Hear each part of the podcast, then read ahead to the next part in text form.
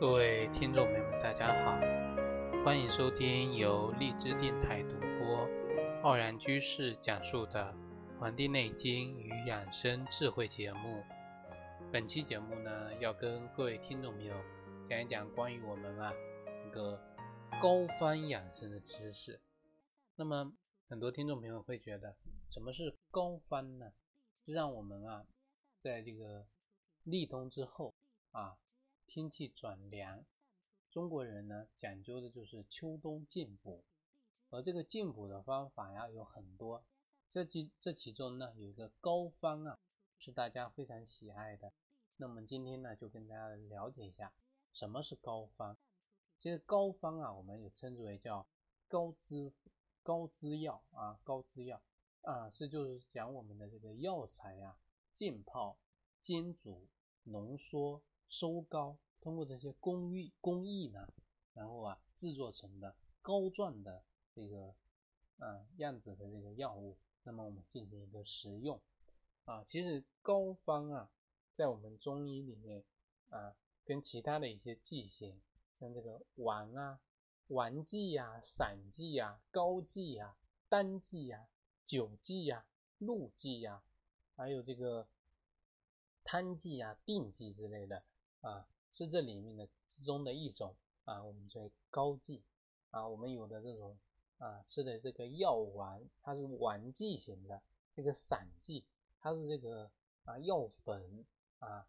像这个膏剂呢，就是把它这个浓缩成的这种啊凝稠的这种啊膏状物，膏状物。还有像这个汤剂啊，煮成这个中药中药汤啊。其中这个汤药呢。对于一些急性病或者说慢性病呢，有比较明显的这个这个作用，所以我们称之为啊贪者淡也，就是这个意思。那么取贪药啊涤淡这个邪气啊，取消这个呃迅速的这个意思。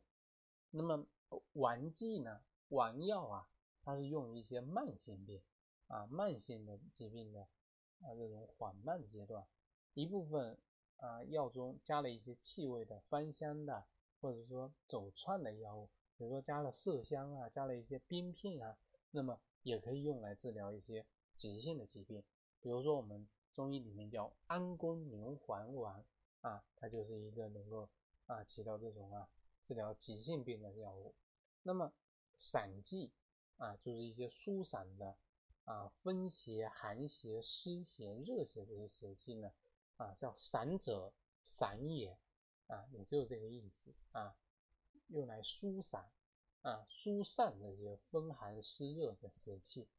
膏方之所以称之为膏滋方，这个滋啊，它就是滋润、滋补、滋养，它是用来调养，它是用来滋补身体用的，所以说我们称之为膏滋方，膏滋方。那么对于这种啊高脂肪的这个药物呢，我们应该如何的来进行一个运用呢？在我们这个《黄帝内经》中就很早就有记载了。到了我们这个明清啊，膏方的这种制作工艺啊，不断的完善，一些这个啊，我们这个民间呢就有很多这种记载。因为这个膏方制作，它最后成型是一个膏状物啊，膏状物。所以说，处方中往往需要一些胶类的一些，或者说质地比较粘稠的药材啊，或者呢配合一些啊蜂蜜呀一些膏状的药才能熬制出来。所以说，我们经常会用到的是这个蜂蜜啊、阿胶、鹿角胶以及熟地这些啊有这种粘稠的胶状的这些补药。因此呢，膏方啊常常用来补虚。啊，治疗一些虚损性的疾病啊，虚损性的疾病。如果呢，我们啊有这个看一些古代的文献也好，一些我们现在名医的医汉也发现啊，现在的膏方的处方呢啊，往往比这个汤药的处方更加复杂，它的这个药物的位数更多啊。那么初看呢，像是一些药物的堆砌。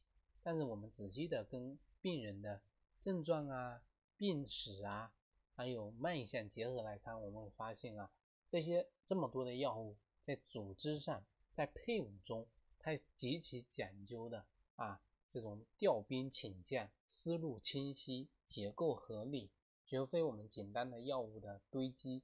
这也就是证实了我们啊药这个膏方啊它的优势所在。所以说我们啊真正好的这种啊高滋药处方呢，它是不会让你补了之后出现新的问题的啊。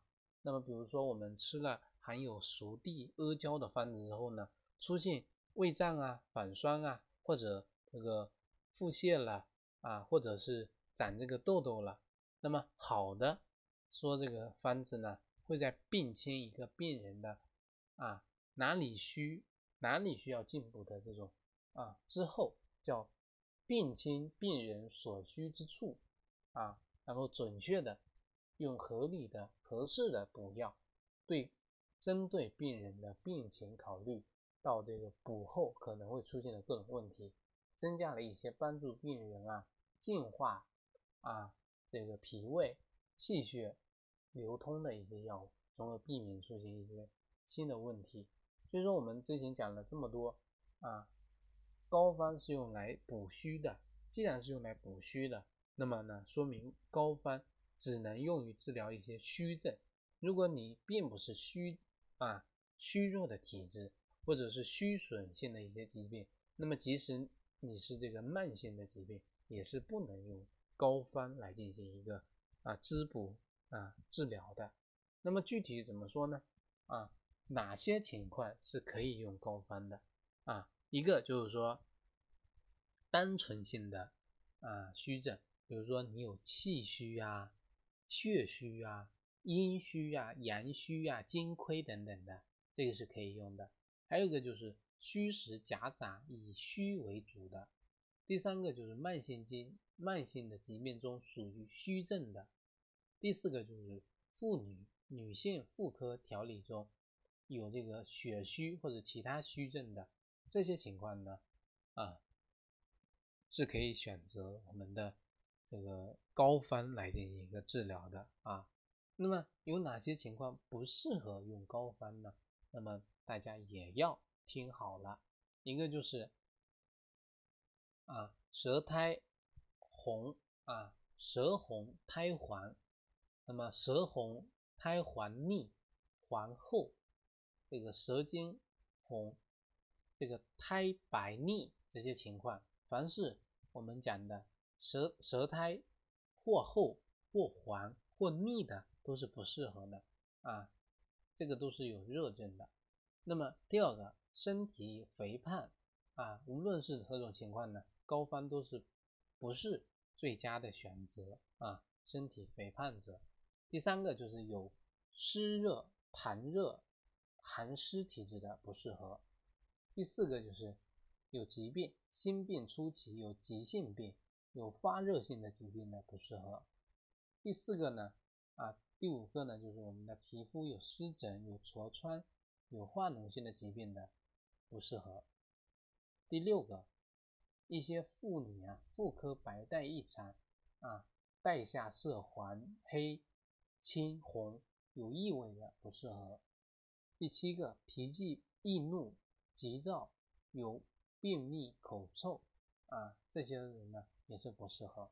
第八个，有这个血热或者有这个出血性的疾疾病，或者月经提前、量大、淋漓不尽的这些呢不适合。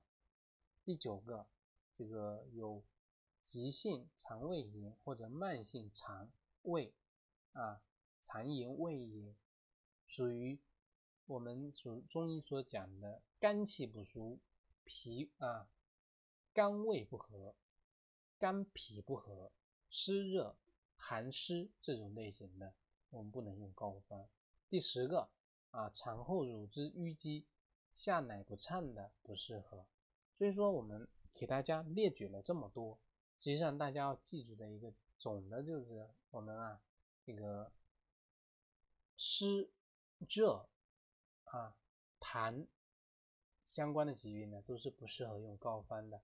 因为膏方啊，仅仅可用于我们的虚症或者是虚实夹杂的疾病，对于简单的单纯性的虚症呢是最适合的，而虚实夹杂的呢，我们还要通过大夫对疾病的病症啊进行一个中医的病症严格的一个判断，那么进行一个临时的合理的调整，进行一个搭配用药。那么今天啊，关于这个膏药的这么一个知识呢，就跟大家分享到这里，感谢大家收听。也欢迎大家呢订阅我们的微信公众号和养生交流群。我在网易云课堂呢也开播了中医基础理论的系列课程，也欢迎大家呢前去学习。咱们下期再会。